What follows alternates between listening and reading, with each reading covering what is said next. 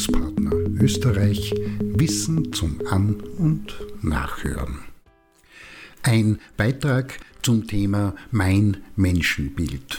Jede und jeder versucht regelmäßig, um zu verstehen, das Sein und Verhalten anderer Menschen zu erklären, mehr oder weniger vorherzusagen und in der Folge damit umgehen und es auch beeinflussen zu können. Das heißt, der Mensch entwickelt bewusst und oft mehr unbewusst im Laufe des Lebens ein inneres Bild von Mitmenschen, und das ist per Definition eine alltagspsychologische Vorstellung darüber, wie andere Menschen wahrnehmen, etwas erleben, ihre Entscheidungen treffen, sich verhalten und auf Reize reagieren und damit umgehen.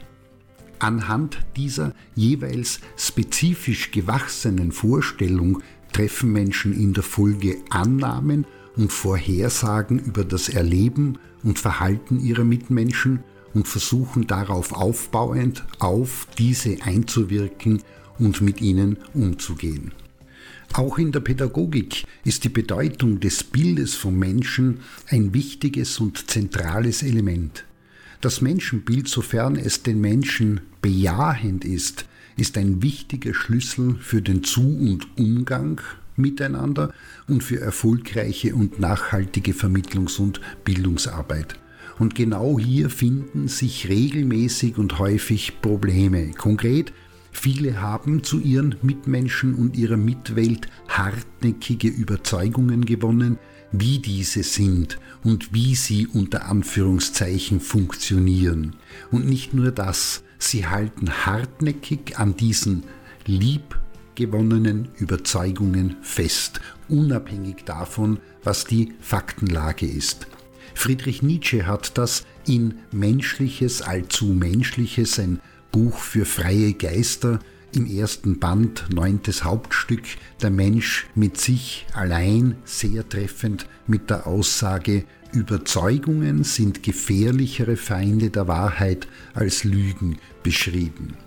Das heißt im Grunde nichts anderes, als dass durch die unreflektierte Verwendung der Bilder vom Menschen nicht selten mehr Gefahren als Hilfen oder Unterstützung ausgehen.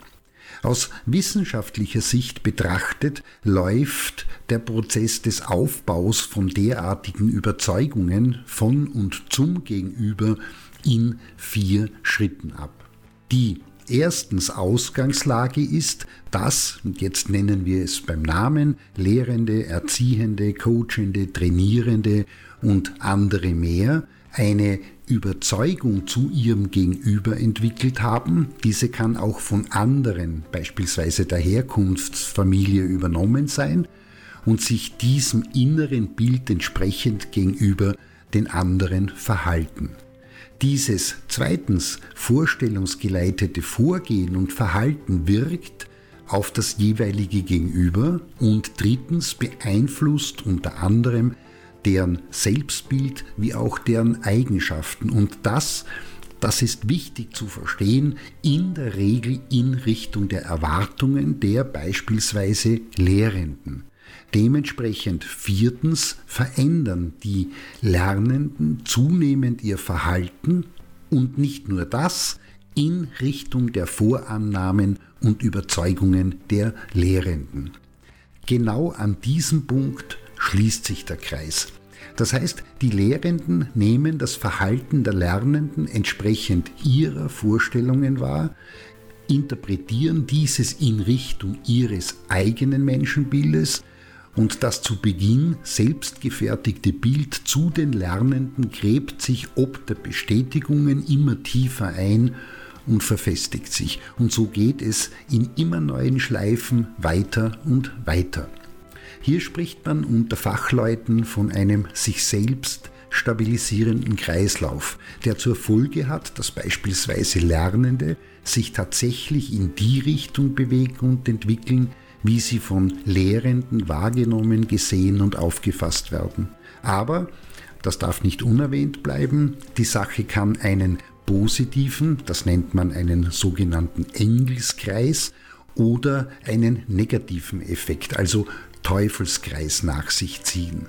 Das Ergebnis ist, wenn man sich seiner inneren Vorstellungen vom Menschen nicht bewusst wird und Einstellung und Verhalten korrigiert, anpasst und ändert, ob positiv oder negativ, dass Frau, Mann und divers genau das bekommt, was sie bzw. er erwartet hat.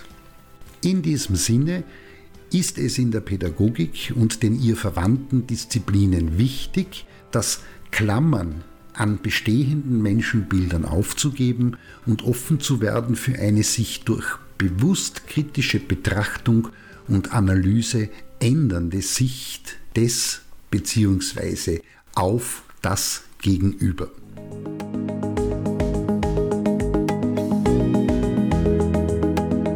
Das war Bildungspartner Österreich Wissen zum An- und Nachhören.